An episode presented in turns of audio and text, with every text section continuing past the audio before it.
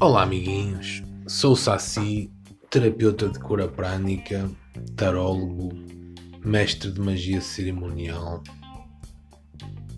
e estou aqui para te falar sobre as formas que um feitiço tem para te afetar.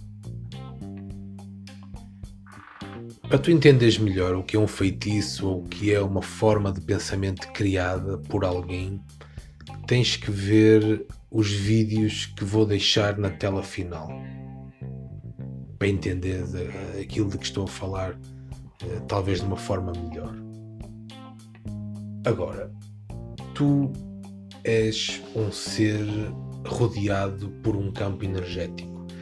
Durante séculos isto foi apenas motivo de crença. Mas neste momento, devido às, à fotografia Kirlian, isso pode ser facilmente comprovado. Há uh, câmaras que filmam a tua aura e câmaras que fotografam a tua aura. Já é possível fazê-lo. O que é a aura? A aura é o teu campo eletromagnético. Tu funcionas com eletricidade. Tudo o que é elétrico gera um campo eletromagnético. Ponto.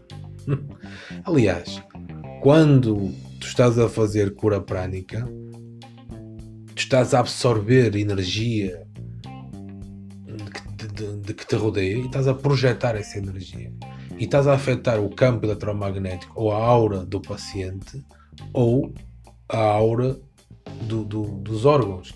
E é isso que vai fazer com que o corpo se cure rápido, muito mais rapidamente do que se não fizesses a, essa manobra energética de Reiki ou cura prânica ou whatever. Tu podes pensar que eu estou a divagar e que isto é algo que não é real. Mas deixa-me ainda argumentar contigo desta forma. Vários animais usam a energia. O cavalo encontra água no deserto. O pombo consegue perceber o espectro eletromagnético da Terra e navega sem GPS. O mesmo com o salmão, o mesmo com o, os cetáceos, o mesmo com a tartaruga que volta sempre ao lugar em que nasceu uh, usando uh, a percepção do espectro eletromagnético mesmo se passa, por exemplo, com a águia, que consegue ver lá dos céus em ultravioleta e infravermelho, dessa forma facilmente encontra a caça. E a lista é interminável. Todos os, os animais usam de uma forma ou de outra. Portanto, tens a enguia elétrica que dá choque, tens peixes que dão luz, não é?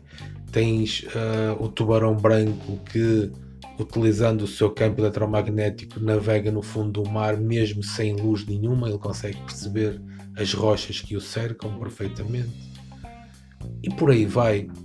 Uh, se tu fores àqueles povos mais uh, primitivos, são considerados primitivos por nós, mas na realidade são mais avançados. Uh, em que só com pau em Y, com pau em forma de Y, uh, eles encontravam água e outros objetos perdidos. São chamados vedores. Olha que interessante. Não é? Uh, nós partimos do princípio que eles são primitivos porque acreditam nessas coisas, mas na realidade os cientistas atuais, através da física quântica, começam a acreditar nessas coisas. Aliás, se fores a pesquisar uh, a mensagem da água. Salvo erro, não sei se estou a dizer bem o nome, acho que é Moto Masaru ou é, é Moto Masuru. Mas depois, mensagem da água. E há um cientista japonês que está por trás dessa experiência, em que ele comprovou cientificamente que o pensamento afeta a matéria. Pensamento e o sentimento. Então, como é que ele fez? ele sujeitou a água a insultos e depois congelava a água. E ao fazer isso, os cristais apresentavam uma determinada formação, uma má formação. Não é? E tu podes pesquisar e ver por ti mesmo.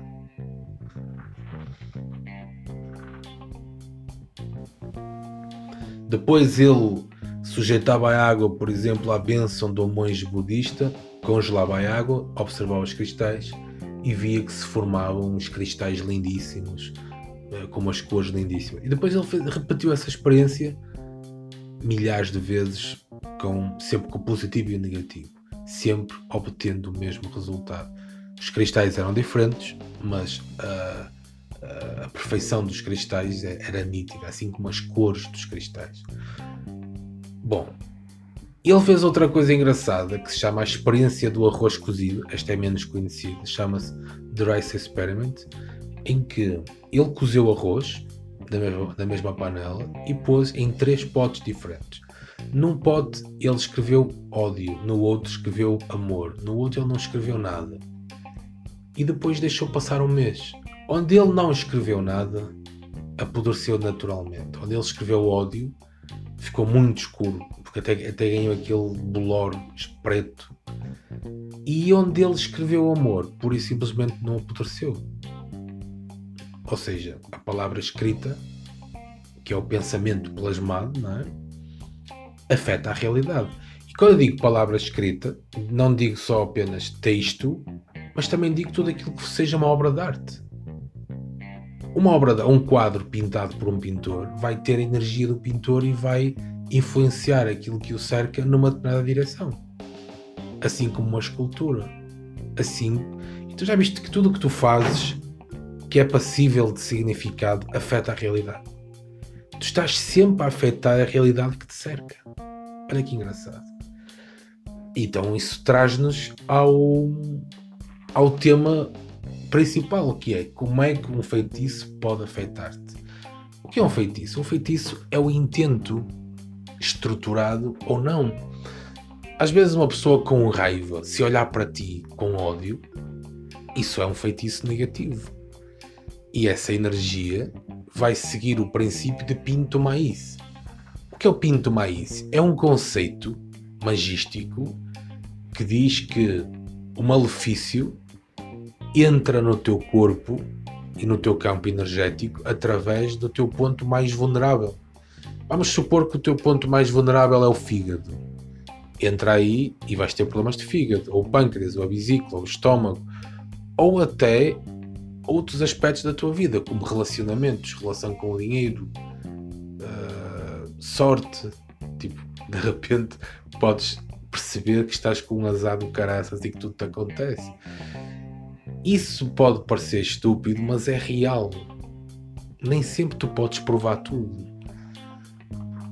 E confesso que não estou muito preocupado em convencer ninguém do meu ponto de vista. É...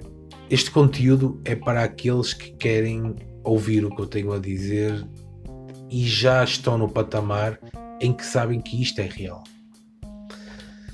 Então, de que forma um feitiço te pode afetar? Tu tens sete chakras.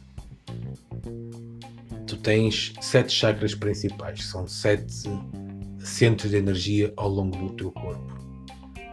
Normalmente, uma, uma energia nociva, um malefício, entra ou pelo chakra da boca do estômago, ou pelo chakra do umbigo, ou pelo chakra sexual.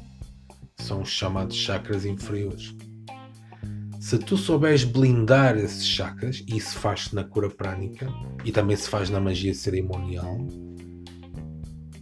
o ataque magístico não tem, não encontra passagem, não tem como te afetar e volta para trás. Aliás, eu vou-te contar num próximo vídeo algo que aconteceu de uma forma prática nesse sentido, em que eu fui vítima de um ataque magístico. Entretanto, e aconteceu exatamente isso, voltou para trás, voltou para quem mandou. Foi muito interessante. Um, então, importa tu entenderes os mecanismos pelos quais tu te podes defender. Tu encontras essa, essa, essa informação nos livros de, Char de Charles Westerly de Bitter, uh, encontras formas práticas de defesa, por exemplo, nos livros do mestre Shoa Kokusui da cura prânica avançada, é um dos melhores, a meu ver. E no fundo, cada religião e cada cultura tem técnicas de limpeza e de banimento e de blindagem do teu campo áurico. Entretanto, se queres que eu te ajude e queres uma consulta comigo online, tens o meu link na descrição. Até mais, amiguinhos.